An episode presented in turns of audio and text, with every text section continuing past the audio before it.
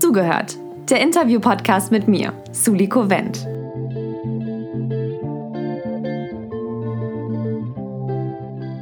Hey, willkommen zurück. Ich habe mir für die erste Episode nach der Sommerpause was ganz Besonderes ausgedacht. Wie ihr ja hoffentlich wisst, ist am 26.09.2021 Bundestagswahl. Und genau deshalb habe ich mir ein kleines Bundestagswahl-Special überlegt. Und zwar werde ich nicht wie sonst ein Interview mit einer oder zwei Personen führen, sondern diesmal mit fünf. Ich habe mir also fünf junge ParteivertreterInnen gesucht, die mir einmal ihr Wahlprogramm vorstellen und ein paar Fragen beantworten. Falls ihr also genau wie ich noch nicht richtig wisst, wen ihr am Wahlsonntag wählen sollt und euch selbst die Kurzfassung der Wahlprogramme zu viel zum Lesen sind, dann bleibt auf jeden Fall dran. Denn was die CDU, SPD, FDP, die Linke und die Grünen im Bundestag umsetzen wollen, erfahrt ihr heute hier.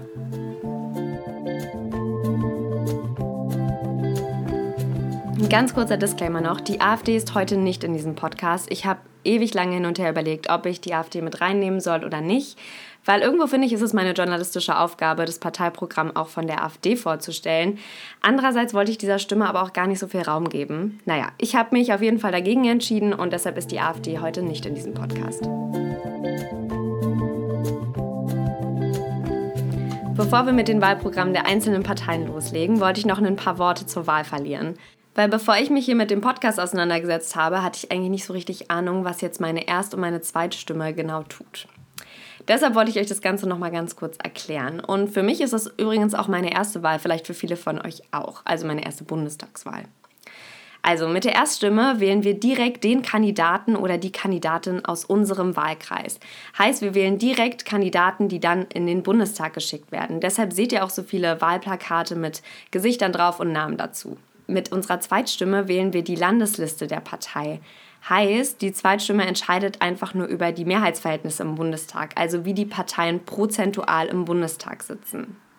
Jetzt haben wir 598 Sitze in unserem Bundestag und davon wird die eine Hälfte über unsere Erststimme, also die direkten Kandidaten, besetzt und die zweite Hälfte über die Landeslisten der Parteien, also wie die Parteien prozentual im Bundestag sitzen. Jetzt wird es ein bisschen kompliziert und zwar, wenn jetzt also mehr Kandidaten direkt in den Bundestag gewählt wurden, als eigentlich für ihre Partei vorgesehen durch die Zweitstimme, müssen Ausgleichsmandate geschaffen werden. Heißt, es bleibt leider nicht bei 598 Sitzen, sondern es wird richtig voll im Bundestag. Und das ist genau auch eine Sache, die eigentlich viele verändern wollen und sich deshalb eine Reform der Bundestagswahl wünschen. Um sich den ganzen Wahlaufwand zu sparen, wählen wir aber nicht nur den Bundestag, sondern in Berlin zum Beispiel auch noch die Wahl zum Abgeordnetenhaus, die Wahl zu den Bezirksverordnetenversammlungen und in Berlin gibt es sogar noch einen Volksentscheid. Informiert euch also unbedingt, was in eurem Bundesland noch so gewählt wird. Ich glaube, jetzt sind wir bereit, uns den einzelnen Parteien zu widmen. Ich habe jeder Parteivertreterin die gleiche Frage gestellt und dann wurden mir Sprachnachrichten zurückgeschickt, die ich euch natürlich gleich einspielen werde. Wir fangen den Podcast natürlich wieder an mit Hey, schön, dass du da bist. Magst du dich am Anfang einfach mal kurz vorstellen? Wer bist du? Was machst du? Ich bin Aline Weibeler, 21 Jahre alt, lebe in Berlin und ich bin seit 2017 Mitglied der CDU Deutschlands. Mein Name ist Christine, ich bin 27 Jahre alt und wohne in Berlin. Seit 2018 bin ich Mitglied bei den Jusos und in der SPD und wurde 2020 auch zur Co-Vorsitzenden der Jusos Pankow gewählt. Hallo, hallo, ich bin Maya Eckes, ich bin 24 Jahre alt und habe Politikwissenschaften studiert. Ich komme ursprünglich aus Kreuzberg und lebe jetzt seit einigen Jahren hier in Neukölln. Und hier in Neukölln bin ich auch bei der Linken aktiv. Zuvor bin ich aber über die Schule und über ein Geflüchtetencamp, was im Oranienplatz ähm, sich aufgebaut hat, aktiv geworden.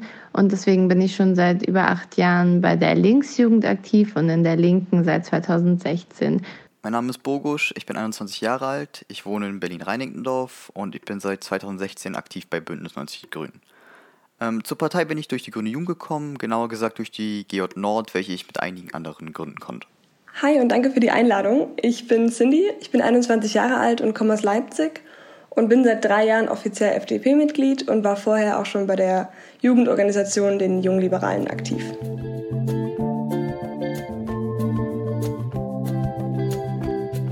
Wofür steht deine Partei? CDU bedeutet ja abgekürzt Christlich-Demokratische Union und ist die letzte Volkspartei, die wir noch haben, bestehend aus konservativen, sozialen und liberalen Strömungen. Wir sind keine Klientelpartei, sondern wir machen Politik für jeden und haben auf so gut wie alles eine Antwort.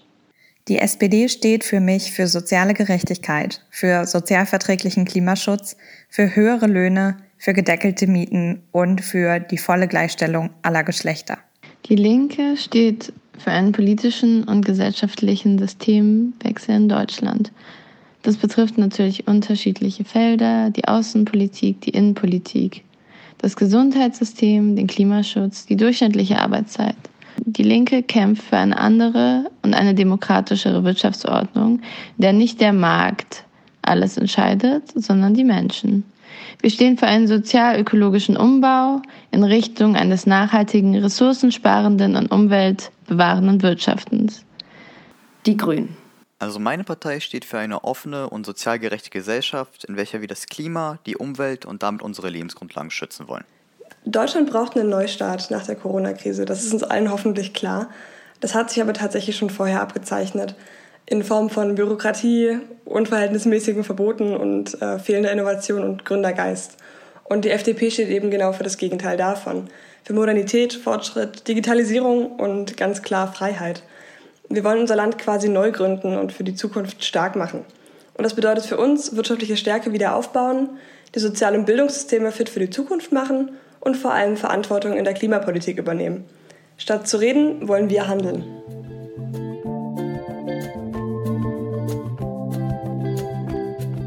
Weil in den Wahlprogrammen natürlich extrem viele Themen aufgegriffen werden, habe ich mich jetzt aber für drei größere Blöcke entschieden, die ich irgendwie so ein bisschen thematisch zusammengefasst habe. Wir fangen da mit dem Thema Klima an, weil ja klar, diese Bundestagswahl ist auch irgendwo eine Klimawahl. Deshalb meine Frage, welche Ziele hat deine Partei, um Umwelt und Klima zu schützen und wie sollen diese Ziele umgesetzt werden? Ja, die CDU bekennt sich ganz klar zu den Zielen des Pariser Klimaabkommens, was natürlich konkret bedeutet, dass das 1,5 Grad Ziel eingehalten wird, dass aus der Kohle bis 2038 ausgestiegen wird, dass die Treibhausgase gesenkt werden und dass wir schließlich Klimaneutralität bis 2045 erreichen. Nun stellt sich natürlich die Frage, wie wir das als Union anstellen wollen. Und wir setzen da auf jeden Fall auf Innovation. Wir wollen keine Verbote, die niemandem helfen, sondern wir wollen tatsächliche Angebote schaffen ob es um die Förderung von Wasserstoff oder E-Mobilität geht oder den Ausbau des Schienenverkehrs, der auch wirklich funktioniert und im Alltag jedem von uns was bringt. Wir möchten weiterhin auf erneuerbare Energien setzen. Und ganz, ganz wichtig ist uns dabei, dass wir die ganze Gesellschaft mitnehmen. Denn man muss immer im Hinterkopf behalten, dass die Lebensrealität und die tatsächlichen Voraussetzungen vor Ort auf dem Land ganz, ganz andere sind als der Menschen, die in der Stadt leben. In der Stadt ist es natürlich viel einfacher zu sagen, ich nehme jetzt mal die U-Bahn oder das Fahrrad äh, anstelle des Busses oder des Autos. Zwar kann man das Fahrrad auf dem Land auch nehmen, wobei man hier natürlich bedenken muss, dass man hier über ganz andere Distanzen teilweise spricht. Also wir müssen es auf jeden Fall schaffen, unsere eigenen Leute zu motivieren und mitzunehmen. Und unabhängig von unseren eigenen Leuten müssen wir es natürlich auch auf internationaler Ebene schaffen, die anderen Länder zu bewegen, mitzumachen. Denn Klima- und Umweltpolitik geht nur gemeinsam. Und als nächstes die SPD. Deutschland muss so schnell wie möglich klimaneutral werden. Dafür müssen wir raus aus der Kohle und auf erneuerbare Energien umsteigen. Das klappt aber nur, wenn wir die Menschen auch mitnehmen und den Wandel gestalten. Das heißt, die Menschen in der Lausitz und anderen Kohleregionen nicht einfach ihrem Schicksal überlassen, sondern neue Möglichkeiten und neue Jobs schaffen. Wir müssen aber auch die Art ändern, wie wir bauen – wie unsere Städte aussehen und wie wir Landwirtschaft betreiben. Viele Flächen sind schon versiegelt, das heißt, sie sind bebaut und das Regenwasser kann nicht mehr im Boden versickern. Wenn die Sommer nun immer trockener und heißer werden, wie wir das zum Beispiel in den letzten beiden Jahren hatten, dann wird Wasser ein knappes Gut und der Grundwasserspiegel sinkt. Daher brauchen wir mehr Grünflächen in unseren Städten. Das führt auch dazu, dass die Städte kühler bleiben, weil zum Beispiel Bäume da sind, die Schatten spenden. Und wie schaffen wir mehr Grünflächen? Indem wir den öffentlichen Raum neu verteilen. Wenn überall dort, wo jetzt gerade ein Auto steht, das von einer Person am Tag vielleicht eine halbe Stunde genutzt wird, wenn überall da stattdessen ein Baum stehen würde, dann wären unsere Städte nicht nur kühler, es wäre nicht nur besser für die CO2-Bilanz, sondern unsere Städte wären auch lebenswerter und schöner. Also müssen wir mehr Menschen überzeugen, vom Privat-Pkw weg und hin zu ÖPNV und Fahrradnutzung zu kommen – Dafür müssen wir deren Nutzung aber deutlich attraktiver machen, zum Beispiel durch höhere Taktungen beim ÖPNV und eine bessere Fahrradinfrastruktur, also sichere Fahrradwege. Wir wollen aber nicht nur beim Individualkonsum ansetzen, sondern auch die Industrie in die Pflicht nehmen. Und so, wie ich gerade über die konkreten Veränderungen in unseren Städten und in unserem Alltag gesprochen habe, müssen wir gleichzeitig auch global denken. Das heißt, der europäische Emissionshandel muss an die in der EU beschlossenen höheren Klimaziele für 2030 angepasst werden. Wir brauchen Mindestpreise pro Tonne CO2 und wir müssen Unternehmen in die Pflicht nehmen, auch dann für CO2-Emissionen zu zahlen, wenn Produkte importiert werden. So können wir verhindern, dass sich Unternehmen durch die Auslagerung auf ausländische Produktionsstätten aus der Verantwortung stehlen. Der europäische Emissionshandel muss an die in der EU beschlossenen höheren Klimaziele für 2030 angepasst werden. Wir brauchen Mindestpreise pro Tonne CO2 und wir müssen Unternehmen verpflichten, auch dann für CO2-Emissionen zu zahlen, wenn ihre Produkte importiert werden. So können wir verhindern, dass sich Unternehmen durch die Auslagerung auf ausländische Produktionsstätten aus der Verantwortung stehlen. Die Linke. Ich glaube, es ist uns allen klar, dass wir in einer globalen Klimakrise stecken. Wir haben Überflutung, wir haben Dürren und deswegen glauben wir von der Linken, dass die Umweltzerstörung nicht von den sozialen Verhältnissen im Kapitalismus zu trennen ist. Die Reichen sind für die Schäden verantwortlich, unter denen dann vor allem die Armen leiden. Deshalb glauben wir, dass es ein System Change statt Climate Change braucht. Also muss, um das Klima zu retten, ein grundlegender Wandel in der Gesellschaft stattfinden. Nicht ohne Grund sagen unterschiedliche Studien, dass die Linke das radikalste Klimaprogramm hat. Wir wollen den ökologischen Umbau planen. Und zwar indem wir politische Maßnahmen durchsetzen, die den Ressourcenverbrauch absenken und deckeln. Also haben wir eine sozialökologische Verkehrswende geplant, in der wir massiv investieren wollen. Also wir sagen, wir brauchen mehr Mobilität und weniger Verkehr. Und wie schaffen wir das? Indem wir attraktive Alternativen organisieren. Wir wollen den öffentlichen Nahverkehr erweitern, ausbauen und die Taktung erhöhen. Und damit es auch für alle zugänglich ist, sollen die Ticketspreise günstiger werden und mit der Zeit sogar kostenlos. Das ist nämlich sozial und klimagerecht. Dafür muss der öffentliche Nahverkehr in öffentlicher Hand sein, also darf er nicht privatisiert werden, weil nur so können wir die Beschäftigten schützen und auch das Klima schützen. Gleichzeitig sind wir natürlich auch gegen den Ausbau der A100. Wir wollen die ganzen Grünflächen erhalten, wir wollen mehr Menschen anstellen, um diese auch zu pflegen.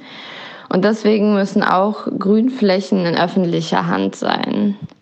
Wir glauben, dass Volksentscheide sehr wichtig sind. Deswegen nehmen wir auch den Volksentscheid fürs Tempelhofer Feld sehr ernst und wollen, dass auch dieses nicht bebaut wird. Die Energieversorgung soll ökologischer werden und deswegen wollen wir auf jeden Fall die Solar- und Windenergie ausbauen und alle Stromnetze rekommunalisieren. Wir wollen den Flugverkehr auf die Schiene umlagern. Inlandsflüge sollen also eigentlich nicht mehr so viel genutzt werden. Dafür einen extremen Ausbau der Bahn.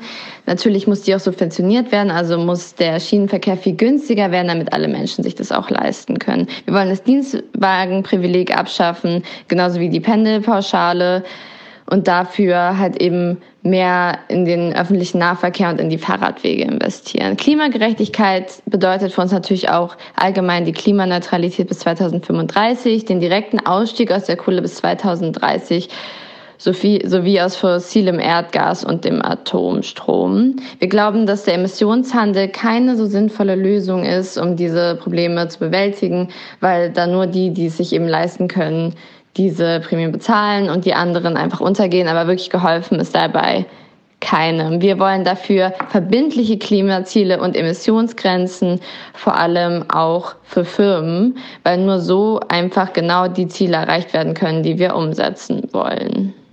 Die Grünen. Wir wollen für unsere Gesellschaft die Weichen für eine sozial-ökologische Transformation des Wirtschaftssystems stellen. Das heißt, dass politische Entscheidungen sich so wenig wie möglich negativ auf das Klima auswirken sollen, dass wir möglichst nachhaltig mit den uns zur Verfügung stehenden Ressourcen umgehen und der Klimaschutz eine hohe Priorität für uns hat. Dies wollen wir erreichen, indem wir Klimaschutz zur Grundlage unseres Handelns machen und diesen in alle politischen Themenfelder einfließen lassen, um so keine Themen gegeneinander auszuspielen. Daher setzen wir uns auch für die Einhaltung der Ziele vom Pariser Klimaabkommen ein, um so die Erwärmung unter der Grenze von 1,5 Grad zu halten. Und ich hoffe, dass wir dies auch mit unseren Maßnahmen schaffen werden. Diese Maßnahmen sind zum Beispiel, dass wir bis 2030 aus der Kohle aussteigen müssen. Genauso dürfen wir ab 2030 keine Neuzulassungen von Verbrennungsmotoren mehr erlauben. Und natürlich müssen dann bis 2030 auch die erneuerbaren Energien ausreichend ausgebaut sein. Dabei müssen wir von Anfang an Geld in die Forschung für klimafreundliches Verhalten im Bereich der Energie, der Produktion als auch der Wirtschaft insgesamt investieren. Denn es ist notwendig, dass wir jetzt konsequenten Klimaschutz machen, damit wir uns später nicht radikal einschränken müssen. Gleichzeitig wollen wir dafür natürlich die ganze Gesellschaft mitnehmen und so auch dafür sorgen, dass dadurch nicht Menschen aus finanziell schwierigen Situationen benachteiligt werden. Um dies zu erreichen, müssen wir einen sozialen Ausgleich schaffen, der genau diesen Leuten zugutekommt. Die FDP setzt in der Klima- und Umweltpolitik auf Innovationen statt Verbote. Wir sind 83 Millionen Menschen in Deutschland. Das bedeutet auch 83 Millionen Mal die Chance auf bahnbrechende Ideen und die Chancen haben wir bisher kaum genutzt. Und das wollen wir jetzt ändern. Die FDP setzt auf die Kreativität der vielen und damit auch auf den Wettbewerb der besten Ideen. Wir bekennen uns aktiv zum 1,5 Grad Ziel des Pariser Klimaabkommens und wollen den Weg dorthin nicht dem Zufall überlassen, sondern dem Erfindergeist von all unseren Ingenieurinnen und Ingenieuren, Technikerinnen und Technikern sowie Wissenschaftlerinnen und Wissenschaftlern. Unsere Vorhaben sind umfangreich. Die jetzt alle zu nennen, würde definitiv den Rahmen des Podcasts sprengen. Ähm, deswegen würde ich mich jetzt auf die meiner Meinung nach wichtigsten beschränken. Das wäre Nummer eins, wir wollen einen CO2-Deckel, einfach gesagt, dass jedes Jahr bis 2050 weniger CO2 ausgestoßen werden darf, beziehungsweise Deutschland in 2050 äh, klimaneutral agiert. Äh, Anreize sollen geschaffen werden für Investitionen in klimafreundliche Technologien. Im konkreten Beispiel äh, wer viel CO2 einspart und in auch Speichertechnologien investiert, soll dafür auch finanziell belohnt werden. Wir wollen einen sozialen Ausgleich schaffen, den nennen wir Klimadividende, was bedeutet, dass jeder Bürger pauschal jedes Jahr einen Teil der Einnahmen aus der CO2-Bepreisung zurückerhalten soll. Und davon profitiert am Ende jeder, der das Klima unterdurchschnittlich viel belastet. Außerdem stehen wir für die nationale und internationale Aufforstung und Erhaltung von Wäldern, Mooren und einer gesunden Meeresflora, da diese einen großen Teil des ausgestoßenen CO2s speichern. Neben dem Schutz unserer Flora wollen wir auch den Artenschutz unserer nationalen und der internationalen Fauna verstärkt in den Fokus nehmen, da ihr Erhalt für die Menschheit notwendig ist. Denn viele unserer technischen und medizinischen Errungenschaften stammen aus der Natur. Ebenfalls wollen wir die Startup-Kultur und den Erfindergeist unterstützen, vor allem in den Bereichen des Klimaschutzes und der Emissionseinsparung. Ich habe es vorhin schon mal kurz erwähnt, wir wollen Klimaschutz durch Innovation. Deshalb setzen wir auch nicht auf Fahrverbote in den Innenstädten, um die Luftqualität zu verbessern, sondern auf die Verbesserung des ÖPNVs und auf intelligente Technologien der Verkehrsführung, um zum Beispiel Staus und Umgehungsverkehr zu vermeiden. Meinen nächsten Themenblock habe ich Uni-Lifestyle genannt. Und da soll es so ein bisschen um uns Studenten gehen oder alle, die mit dem Abi gerade fertig werden. Und zwar soll es da so ein bisschen um Miete, Mindestlohn, Corona gehen. Und deshalb meine Frage, was tut deine Partei für Generation Y und Z? Werden die Mieten weiter steigen? Wird der Mindestlohn erhöht? Und können wir uns vielleicht nach drei Online-Semestern trotz steigender Zahlen wieder auf die Uni freuen? Die CDU. Um direkt mal mit der ersten Frage anzufangen beim Thema Mieten. Ähm, ihr habt bestimmt schon mal was vom Mietendeckel oder auch von Deutsche Wohnen enteignen gehört. Der Mietendeckel, der wurde ja jetzt für verfassungswidrig erklärt und zu Deutsche Wohnen enteignen kann man sagen, dass ähm, wir der Meinung sind, dass ein Eigentümerwechsel nicht zu mehr Wohnraum führt, schlicht und ergreifend. Also nur wenn man einem was wegnimmt und das wem anders gibt, äh, hat man am Ende nicht mehr. Das ist eigentlich ganz logisch. Und zur Wahrheit gehört auch, dass man in Deutschland nicht einfach jemandem etwas wegnehmen kann, ohne ihn angemessen dafür zu entschädigen. Und das wäre in Berlin sehr, sehr teuer gewesen. Und sehr, sehr teuer bedeutet in dem Kontext äh, im zweistelligen Milliardenbetrag, Betragsbereich wovon man ganz viele andere tolle Sachen machen kann, beispielsweise wirklich Wohnungen bauen und damit konkret neuen Wohnraum schaffen.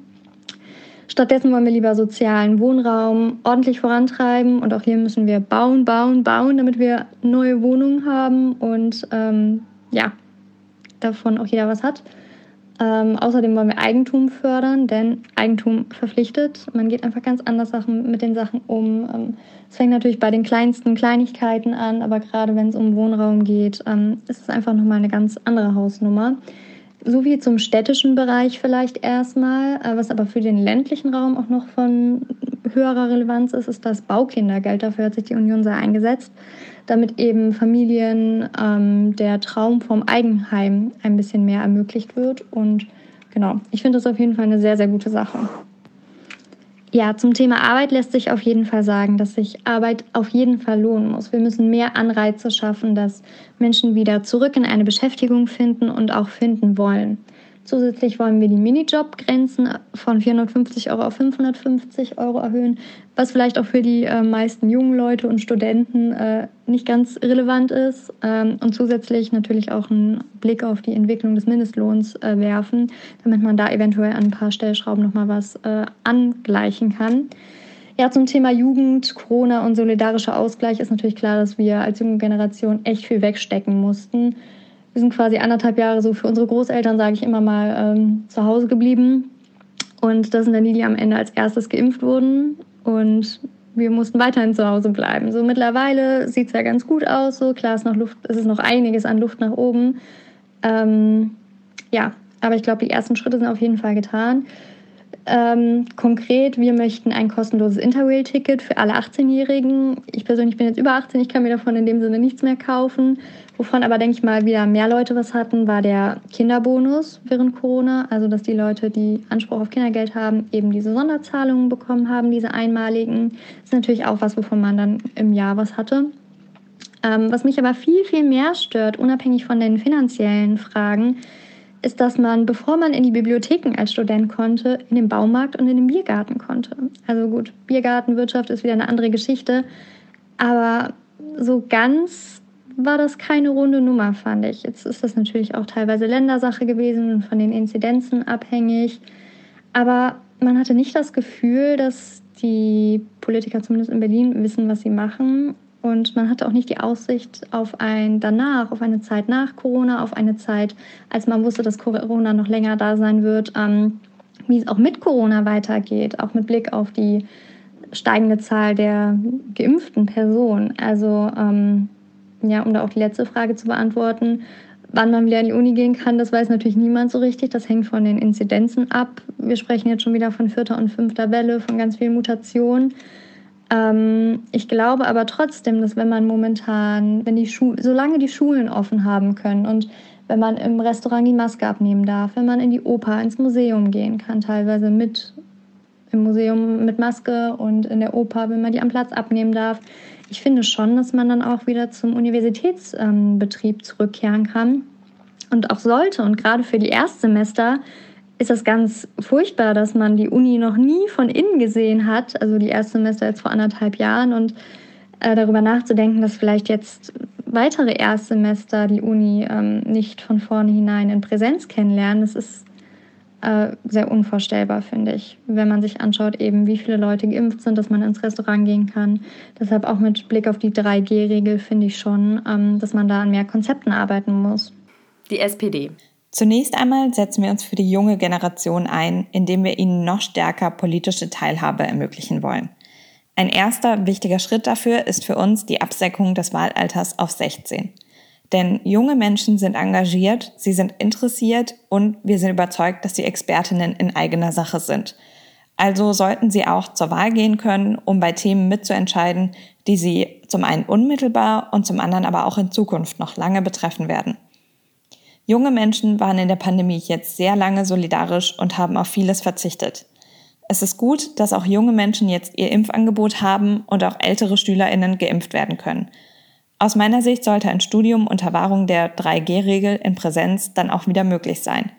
Wir dürfen aber auch nicht vergessen, dass nach eineinhalb Jahren Online-Lehre viele Studis gar nicht oder gar nicht mehr an ihrem Studienort wohnen, sondern zum Beispiel wieder bei ihren Eltern eingezogen sind. Denn viele Studijobs sind weggefallen und es gab keine ausreichende finanzielle Unterstützung für Studis, um dies auszugleichen. Da hat unsere Bildungsministerin leider einfach Arbeitsverweigerung betrieben in den letzten Jahren. Ich wäre also dafür, dass wir mindestens ein Übergangssemester haben, in dem Veranstaltungen hybrid stattfinden oder die Vorlesungen aufgezeichnet und danach asynchron zur Verfügung gestellt werden. Es darf keine Nachteile für das Vorankommen im Studium zu haben, noch nicht wieder vor Ort zu sein. Vor allem, weil die Situation weiterhin volatil ist und wir zum jetzigen Zeitpunkt gar nicht mit letzter Sicherheit sagen können, wie sich das Infektionsgeschehen entwickeln wird. Daher müssen die Unis da Spielraum haben, wenn es doch wieder zu Einschränkungen kommt. Den Mindestlohn wollen wir auf mindestens 12 Euro erhöhen. Das verbessert die Einkommenssituation vor allem von erwerbstätigen Frauen und Menschen in Ostdeutschland ganz erheblich. Gleichzeitig müssen Mieten bundesweit gedeckelt werden. Hier können wir aus den Erfahrungen, die das Land Berlin gemacht hat, lernen. Das zeigt nämlich deutlich, der Mietendeckel funktioniert, aber er muss rechtssicher sein. Der Mietendeckel ist dabei nur ein Instrument, um bezahlbaren Wohnraum zu schaffen. Wir brauchen nämlich gleichzeitig auch Neubau. Und zwar keine Luxuswohnungen, sondern staatlichen Wohnungsbau mit einer vorgeschriebenen Sozialquote oder Neubau aus genossenschaftlicher Hand oder von sozial orientierten Dritten. Denn wir sehen, der Markt regelt nicht, er baut am Bedarf vorbei. Wir brauchen aber keine teuren Investitionsobjekte, sondern wir brauchen Wohnraum. Und wir brauchen ihn schnell. Für Familien, für Studis, für SeniorInnen. Dafür müssen Kommunen finanziell auch besser ausgestattet werden bzw. entschuldet werden, damit sie mehr Wohnraum vor Ort schaffen können. Die Linke Linke ist die einzige Partei, die sich einen Mietendeckel auf Bundesebene vorstellen kann, denn wir haben die Situation, dass die Mieten in Deutschland unglaublich steigen und eigentlich sollten Menschen nicht mehr als 30 Prozent ihres Einkommens für die Miete ausgeben müssen. Das ist aktuell leider der Fall. Viele Studierenden müssen Studienkredite aufnehmen. Viele junge Leute finden keine Wohnung. Deshalb muss gehandelt werden. Nur die Linke möchte sich dafür einsetzen, dass es einen bundesweiten Mietendeckel gibt. Also dass allgemein die Mieten gedeckelt werden, nicht mehr Miete verlangt werden kann als eigentlich notwendig. Zusätzlich kämpft die Linke in Berlin für den Volksentscheid Deutsche Wohnen und Co. enteignen. Damit werden große Immobilienkonzerne enteignet, indem sie entschuldet werden und so können dann auch die Mieten wieder allgemein gesenkt werden. So kann die Wohnungsproblematik auf jeden Fall bekämpft werden und ich glaube, dass da die Linke die stärkste Kraft ist. Uns für einen Mindestlohn von 13 Euro pro Stunde ein. Das äh, liegt daran, dass es Studien gibt, die sagen, wir brauchen 12 Euro, um nicht im Alter in Armut zu sein. Und deswegen sagen wir, es müssen mindestens 13 Euro sein weil vor allem junge Leute Angst vor der Zukunft haben und es kann nicht sein, dass man das ganze Leben arbeiten muss und dann am Ende eigentlich trotzdem daran verarmt. In der Corona-Krise haben wir gesehen, dass extrem viele Menschen in Kurzarbeitergeld gerutscht sind, extrem viele Menschen noch größere Probleme hatten, als sie es eh schon tun. Und da will die Linke ja eine einmalige Vermögensabgabe, also möchte, dass die Konzerne, die sich extrem bereichert haben, die extrem gewonnen haben in der Krise, einmalig Geld abgeben das betrifft die 0,7 Prozent in Deutschland, damit so die Krise bezahlt werden kann. Weil aktuell haben wir die Situation, dass vor allem die ärmeren Menschen in der Gesellschaft, vor allem der Großteil, die Krise zahlen muss und das kann eigentlich nicht sein. Die Grünen. Grundsätzlich setzt sich ja unsere Partei mehr für Themen ein, die vor allem für junge Menschen wichtig sind. Daher setzen wir uns für den Erhalt unserer ökologischen Lebensgrundlage und so auch für eine bessere Lebensqualität ein. Indem wir aber auch die Digitalisierung fördern und eine nachhaltige Wirtschaft aufbauen, machen wir diese Zukunft fest, was vor allem zur Sicherung der ökonomischen Grundlagen von jüngeren Generationen wichtig ist. Außerdem möchten wir, dass das Bildungssystem durch die Digitalisierung und zeitgemäße Lehrpläne verbessert wird. Im Moment ist der Bildungserfolg in Deutschland stark vom finanziellen Background der Eltern abhängig. Zudem werden Schülerinnen durch Noten lediglich in ihrer Leistung bewertet und es gibt keine reflektierte Bewertung zur Verbesserung der eigenen Fähigkeiten. Die Schule sollte daher ein Ort sein, dem Schülerinnen entsprechend ihrer Interessen auch gefördert werden, an dem sie sich auch gerne aufhalten. Gleichzeitig bedarf es einer Absicherung durch ein verbessertes Sozialsystem bis zum Erwachsenenalter, da die finanzielle Situation nicht der ausschlaggebende Punkt für die Entwicklung der jüngeren Generation soll sollte. Jede junge Person sollte von Anfang an die gleichen Chancen haben, damit jeder auch tatsächlich eine Chance bekommt, das zu tun, was sie möchte. Also mit uns werden die nicht steigen, aber wenn wir nichts tun, werden sie auf jeden Fall weiterhin steigen. Es bedarf mehr Wohnungen im sozialen Wohnungsbau, welche auch nicht aus staatlicher Hand verkauft werden dürfen. Gleichzeitig müssen wir das Vorkaufsrecht nutzen, um auf kommunaler Ebene zuerst Immobilien kaufen zu können und diese zu sozial gerechten Preisen anbieten zu können. Gleichzeitig sollen aber auch Kieze als Milieuschutzgebiete bestimmt werden, damit diese dauerhaft vor Spekulation durch Immobiliengiganten geschützt sind. Ja, wir wollen ihn erhöhen und zwar genauer gesagt auf 12 Euro pro Stunde und er soll auch flächendeckend gelten. Derzeit gibt es zu viele Ausnahmen, die den gesetzlichen Mindestlohn umgehen, wodurch zum Beispiel Arbeitskräfte in sogenannten Behindertenwerkstätten nicht in diese gesetzliche Regelung gehören oder wo auch Saisonarbeiterinnen keinen gerechten Lohn erhalten. Ja, also derzeit äh, kann man wieder zurück in die Uni und man sollte auch zurück in die Unis gehen, bei Einhaltung der natürlich notwendigen pandemischen Regelungen. Dabei müssen wir uns nach dem Erkenntnisstand der Expertinnen richten und vor allem Kurse in kleinerer Anzahl anbieten mit genügend Abstand. Und jede Uni sollte da auch versuchen, die festgelegten Regelungen einhalten zu können und sich nicht darauf zu verlassen, Studierende wieder der gleichen Situation der letzten eineinhalb Jahre auszusetzen. Gerade Studierende befinden sich ja in einer ähnlichen Situation wie Schülerinnen, weswegen es gerade wichtig ist, diese auch in solch einer schwierigen Zeit zu unterstützen und sie genauso zu behandeln wie Schülerinnen. Für die FDP steht fest, Wohnen muss bezahlbar bleiben. Die wesentlichsten Gründe für den Anstieg der Mietpreise sind vor allem die niedrigen Zinsen und die enorme Ausweitung der Geldmenge durch die Europäische Zentralbank. Wenn du keine Zinsen mehr bekommst, musst du dein Geld eben in Sachwerte packen. Damit steigen Aktienkurse und auch die Immobilienpreise. Und mit steigenden Immobilienpreisen steigen dann eben auch die Mieten. Und dieses Problem der Wohnungsknappheit und den daraus resultierenden steigenden Mietpreisen wollen ja, die Freien Demokraten eben durch Wohnungsbau und Flächenmobilisierung lösen, anstatt durch Enteignungen, Mietpreisbremsen und Mietendeckel, wie das andere Parteien versuchen. Denn das führt letztendlich nur zu weniger Wohnraum, da die Wohnungen, die es dann zu dem Zeitpunkt schon gibt, äh, heruntergewirtschaftet werden und auch weniger Neubauten allgemein entstehen. Zudem setzen wir uns für ein Wohngeld für zahlungsschwache Wohnungssuchende ein, sodass der Zugang zum freien Wohnungsmarkt erhalten bleibt. Und erst wenn das erfolglos bleibt, besteht ein Anspruch auf eine Sozialwohnung. Die FDP macht echt einiges für Generation Y und Z. Ich würde ein paar Sachen aufzählen, die ich vorhin schon angefangen habe zu erläutern und jetzt einfach nochmal mit aufführe. Das wäre zum einen der Klimaschutz, für den wir uns einsetzen. Zudem setzen wir uns für die Digitalisierung der Verwaltung ein, sodass Prozesse hoffentlich bald online erledigt werden können und man nicht ständig aufs Bürgeramt rennen muss und sich vorher noch einen Termin geben lassen muss für in vier Monaten. Mm, wir wollen die Altersvorsorge nach Baukastenprinzip und eine gesetzliche Aktienrente. Wir wollen ein elternunabhängiges BAföG für jeden Studierenden und wir wollen eine European Digital University gründen, an welcher jede und jeder unabhängig von sozialer und geografischer Lage lernen kann und lernen darf. Wir wollen die Minijob- und Midi-Job-Grenze erhöhen und dynamisch an den gesetzlichen Mindestlohn koppeln. Denn bisher war es so, dass man den Mindestlohn zwar an die Entwicklung des Lohnniveaus angepasst hat, die Bezugsgrenzen sind jedoch gleich geblieben. Beim Minijob ist es zum Beispiel die 450-Euro-Grenze. Man darf zwar weniger arbeiten gehen, aber hat am Ende genau das gleiche wie vorher, obwohl man vielleicht mehr arbeiten wollte. Und das wollen wir jetzt ändern. Ebenso wollen wir das Steuer- und Sozialsystem verbinden. Das Ganze nennen wir liberales Bürgergeld, was den Menschen berufliche Fortschritte erleichtern soll. Ebenso setzen wir uns für bessere Hinzuverdienstregeln beim ALG II ein, um den Menschen den Weg aus dem Hartz IV zu erleichtern.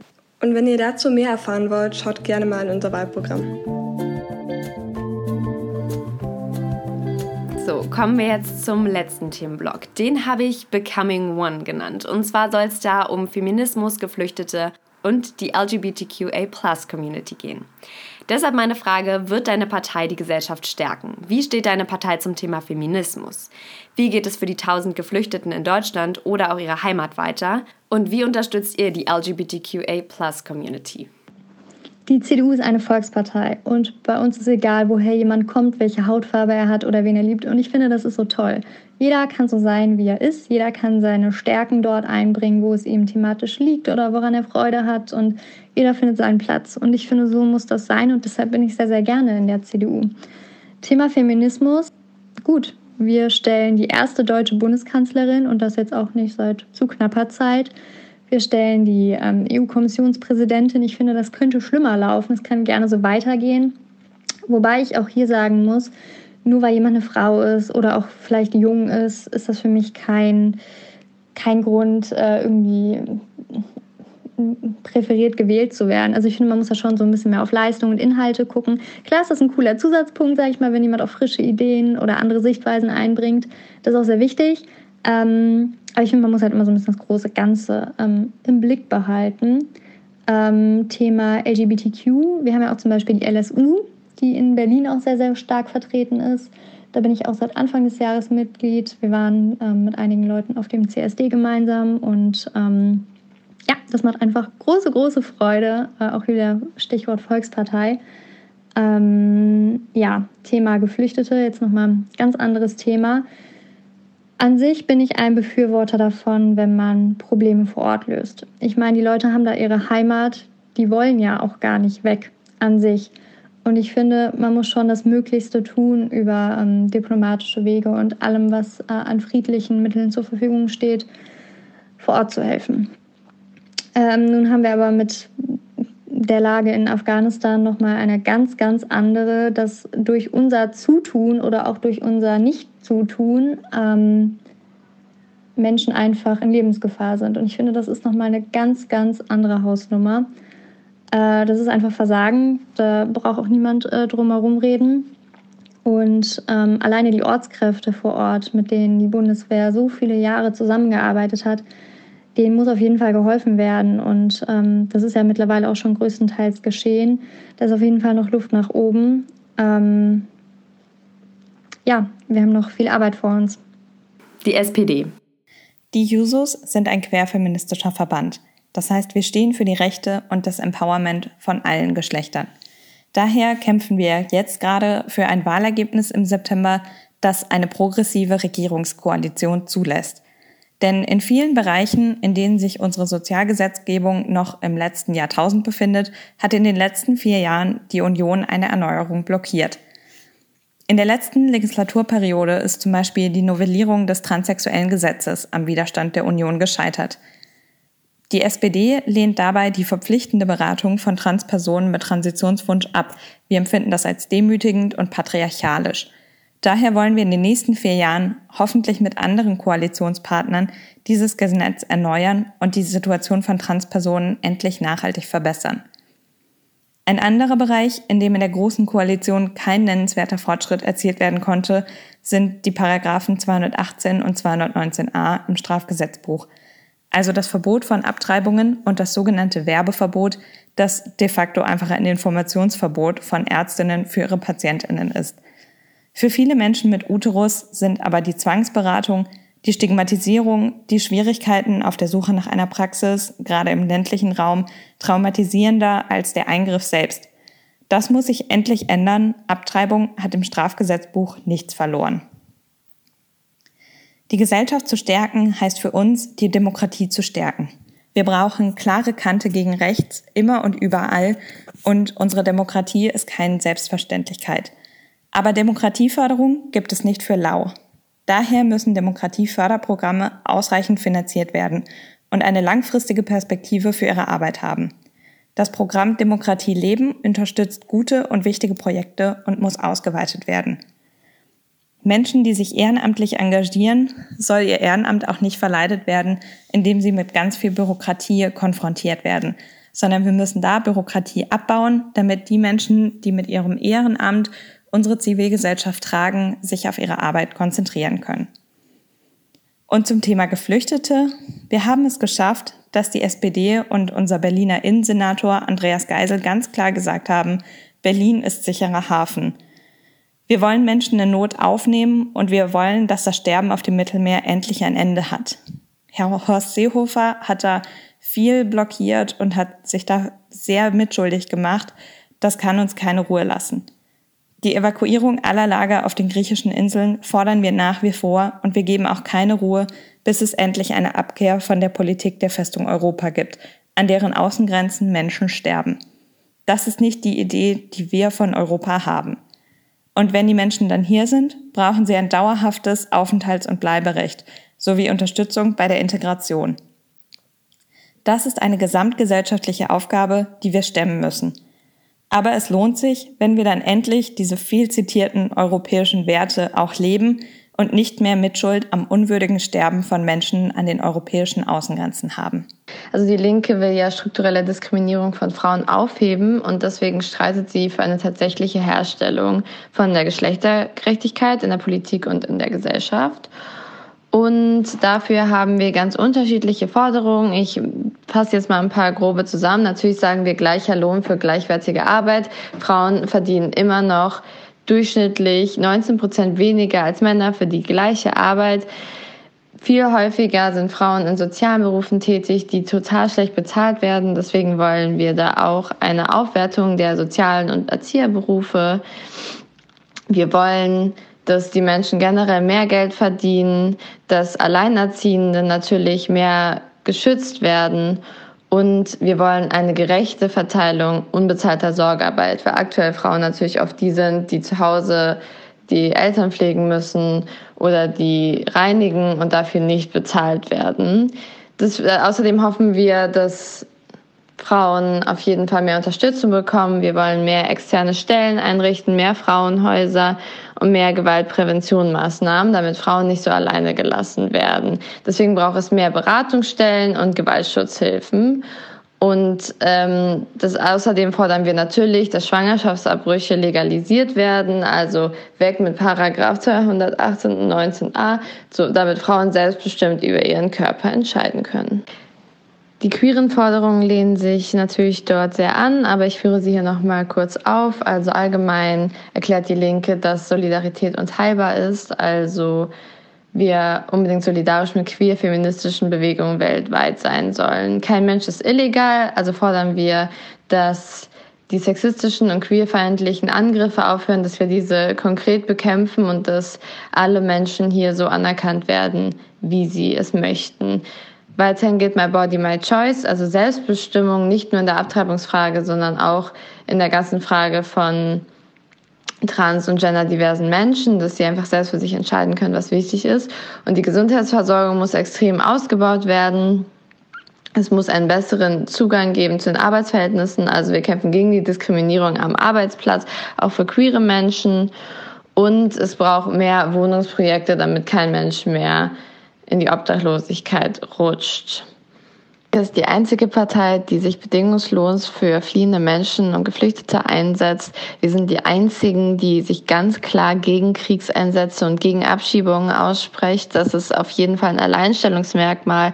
Und wir wollen die Ursachen von Flucht und Betreibung verkämpfen weil ähm, daran sind wir eigentlich mitverantwortlich und anstatt Flüchtende zu bekämpfen, müssen wir eigentlich die Fluchtwege sichern. Dafür haben wir natürlich auch unterschiedliche Forderungen. Also Fluchtursachen bekämpfen nicht die Flüchtlinge. Wir brauchen gerechte Entwicklungshilfen und fairen Handel auf der globalisierten Welt gehört natürlich auch, dass die Menschen hier auch richtig ankommen können, dass sie ein Recht auf Bildung haben, dass sie Mindestlohn bekommen, dass es keine Residenzpflicht gibt, also die Leute nicht in ihren Sammelunterkünften bleiben müssen. Wir wollen allgemein, dass die Unterbringung von Geflüchteten in Massenunterkünften beendet wird und diese Unterbringung dezentral organisiert wird, also die Menschen ganz normal eine Wohnung kriegen können. Und wir wollen allgemein auch die Routen hierher schützen. Wir wollen gucken, dass das Sterben im Mittelmeer aufhört. Und deswegen heißt es natürlich sichere Fluchtwege, aber auch Bleiberecht für alle und für immer. Also Leute können auch nicht nach einer gewissen Zeit wieder abgeschoben werden.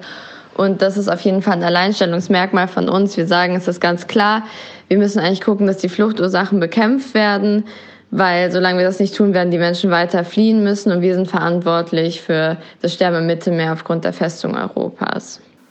Die Grünen. Also grundsätzlich wollen wir natürlich auf jeden Fall die Gesellschaft stärken, da wir für weniger Spaltung sind und für ein friedliches und gemeinsames Miteinander hinarbeiten. Wir sind gegen jede Art der Diskriminierung und wollen mehr Chancengleichheit innerhalb der Gesellschaft erschaffen. Zudem stehen wir zum Thema Feminismus ähm, sehr offen, da wir eine sehr feministische Partei sind. Wir sind eine der ersten Parteien, der, äh, die die Frauenquote eingeführt hat, verbindlich. Und wir sind dauerhaft für die Chancengleichheit und Gleichbehandlung von allen Geschlechtern in jeglicher Weise.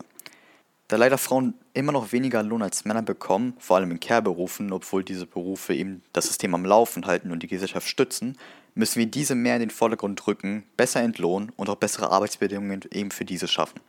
Insbesondere ist bei uns auch wichtig, dass wir intersektional feministisch sind und damit erkennen, dass es mehrfach Diskriminierung gibt und dass wir gegen diese angehen müssen. Also die Geflüchteten, die in Deutschland sind, müssen ordentlich integriert werden. Da reichen nicht nur einfache Sprachkurse, sondern es ist nötig, dass diese Leute in geordnete Lebensverhältnisse kommen. Dazu gehört die Möglichkeit, schnell einen Job ausüben zu können, wobei die Anerkennung von im Ausland erworbenen Qualifikationen erleichtert werden soll. Gleichzeitig muss es in verschiedenen Sprachen Beratungsangebote zu allen Systemen, wie das Rechtssystem, das Gesundheitssystem, das Bildungssystem etc. geben, damit sich Geflüchtete wirklich zurechtfinden können. Es ist logisch, dass sie dies von Anfang an nicht alleine tun können, da jedes Land seine eigenen Systeme hat. Zu erwarten, dass sich jemand direkt auf ein neues System umstellen kann, in einem Land, wo selbst Leute, die seit ihrer Geburt hier leben und das komplette System nicht verstehen, ist schlichtweg realitätsfern. Gleichzeitig müssen sich damit Geflüchtete in der Mitte unserer Gesellschaft finden lassen, indem geflüchtete Kinder direkt ins Bildungssystem aufgenommen werden, sowie dass diese in sicheren Situationen aufwachsen können, indem sie nicht in großen Massenunterkünften leben, sondern in kleineren Wohneinheiten, am besten mit ihren Familien. Aktuell zeigt die Situation in Afghanistan, wie inhuman unsere Entwicklungshilfe in anderen Ländern agiert. Dies muss sich komplett ändern, indem wir stabile demokratische Zustände in Ländern schaffen und nicht Extremistinnen die Bühne überlassen. Die dadurch in Afghanistan gefährdeten Personen wie Menschenrechtsaktivistinnen, politische Gegner der Taliban, queere Personen, Journalistinnen und andere Personengruppen müssen unverzüglich aus dem Land evakuiert werden. Nicht in mehreren Etappen, wo man die Priorität bürokratisch definiert, nicht am Ende der Bundestagswahlen, sondern sofort. Also wir unterstützen sie zuallererst, indem wir die Geschichte der LGBTIQ-Community zelebrieren und wir sehen sie als Bereicherung für unsere Gesellschaft an. Zudem sehen wir LGBTIQ-phobes Verhalten fehl am Platz und wollen dem auch keinen Platz in unserer Gesellschaft bieten und wollen auch, dass die Community einen festen Bestandteil innerhalb unserer Gesellschaft bildet. Daher auch die Initiative von uns, die Ehe für alle einzuführen im Jahre 2015, welche auch dann 2017 verabschiedet wurde. Genauso zeigen sich auch in unserem Wahlprogramm viele querfeministische Strömungen, die sich durch alle Themengebiete ziehen. Die FDP möchte ein Einwanderungsgesetzbuch schaffen, was unter anderem beinhaltet, dass die Blue Card auch für nicht-akademische Fachkräfte erteilt werden darf und dass wir ein Punktesystem nach kanadischem Vorbild einführen für Nicht-Fachkräfte aus dem Ausland, die trotzdem auf dem deutschen Arbeitsmarkt Arbeit finden möchten. Da werden dann Punkte wie zum Beispiel Bildungsgrad, Deutsch- oder Englischkenntnisse, Alter, Berufserfahrung und auch der aktuelle Fachkräftebedarf am Arbeitsmarkt mit beachtet. Zudem wollen wir eine verbindliche Verteilung der Schutzsuchenden unter den EU-Staaten und eine feste Zuständigkeit von EU-Staaten für ihre Schutzsuchenden und eine Integrationspolitik, die fördert, aber auch die eigene Integrationsleistung fordert. Das bedeutet konkret, dass wir Angebote zum Erlernen der deutschen Sprache und Gesellschaftsordnung fördern möchten, Integrationspatenschaften schließen und zusätzliche Maßnahmen für Frauen, Kinder, Senioren und schutzbedürftige Gruppen etablieren. Ebenso wichtig ist uns der Abbau von bürokratischen Hürden beim Einwanderungs- und Integrationsprozess. Die FDP steht für einen liberalen Feminismus, der auf der Rechtsgleichheit aller Geschlechter aufbaut, für alle Individuen Freiheits- und Entfaltungsräume erweitern will und Selbstbestimmung aller Individuen frei von gesellschaftlichen Rollenzuschreibungen aufgrund ihres gewählten oder biologischen Geschlechts zulässt. Die FDP möchte einen nationalen Aktionsplan gegen Homo- und Transfeindlichkeit. Wir wollen bundesweit eine einheitliche Erfassung von Straftaten an der LGBTQA-Plus-Community. Wir möchten, dass homo- und transfeindliche Gewalt im Strafgesetzbuch genauso behandelt wird wie rassistische Gewalt. Und wir wollen schulische und öffentliche Aufklärung über sexuelle Vielfalt stärken. Ebenso möchten wir die Rechte der LGBTQA-Plus-Community konsequent stärken und verurteilen jegliche Verletzung von Menschenrechten von LGBTQA-Personen. Wir treten nicht nur für die Abschaffung diskriminierender Gesetze in Deutschland ein, sondern auch bei allen unseren Partnern. Bei einem Verstoß werden Budgets gestrichen und ebenfalls die Zusammenarbeit. Die FDP fordert ebenso eine Konvention für LGBTQA-Rechte bei den Vereinten Nationen nach dem Vorbild der Frauenrechtskonvention. Die FDP möchte Generationengerechtigkeit. Das heißt, wir wollen zukunftsfeste Sozialsysteme, Fairness für alle Generationen und clevere Investitionen für die Zukunft. Wir wollen ebenso das Wahlrecht ab 16 mit der Voraussetzung, dass die politische Bildung an allen Schulformen verstärkt gefördert wird. Das fordern wir, da junge Menschen in so vielen Bereichen des Lebens bereits Verantwortung übernehmen müssen und können, aber von dem politischen Teilhabe ausgeschlossen werden. Ebenso wollen wir Kommunen, Kunst und Kultur sowie Sport und Ehrenamt stärken und setzen uns für eine Nulltoleranzpolitik gegenüber jeder Form von Extremismus ein. Ich hoffe, ihr fandet den Podcast ganz aufschlussreich und konntet ein paar Sachen für euch mitnehmen und habt jetzt vielleicht auch ein bisschen mehr eine Ahnung, wen ihr denn am 26.09. wählen wollt. Genau, ich wollte euch damit nochmal ganz doll dazu auffordern, auch bitte, bitte wählen zu gehen, euch die Briefwahl zu beantragen, falls ihr an dem Sonntag nicht könnt und ich wollte auch nochmal dazu sagen, dass es leider nichts bringt, wenn man seine Stimme ungültig macht. Entscheidet euch lieber fürs kleinste Übel, weil selbst die ungültigen Stimmen werden am Ende nämlich nicht mit reingezählt in die prozentuelle Verteilung. Also da sitzt ja dann keine Gruppe von ungültig gemachten, sondern die Stimmen fallen dann einfach weg. Ich bin am 26.09. auch selbst als kleiner Wahlhelfer dabei, deshalb folgt mir gerne bei Instagram bei Zugehört. Dann nehme ich euch ein bisschen mit am Wahltag selber, ähm, aber auch generell teile ich da ab und zu noch mal ein paar Informationen oder sage noch mal ein paar Sachen zu meinen Podcasts. Genau. Also folgt mir gerne hier bei Spotify und meinem gleichnamigen Instagram-Account zugehört. Wir hören uns.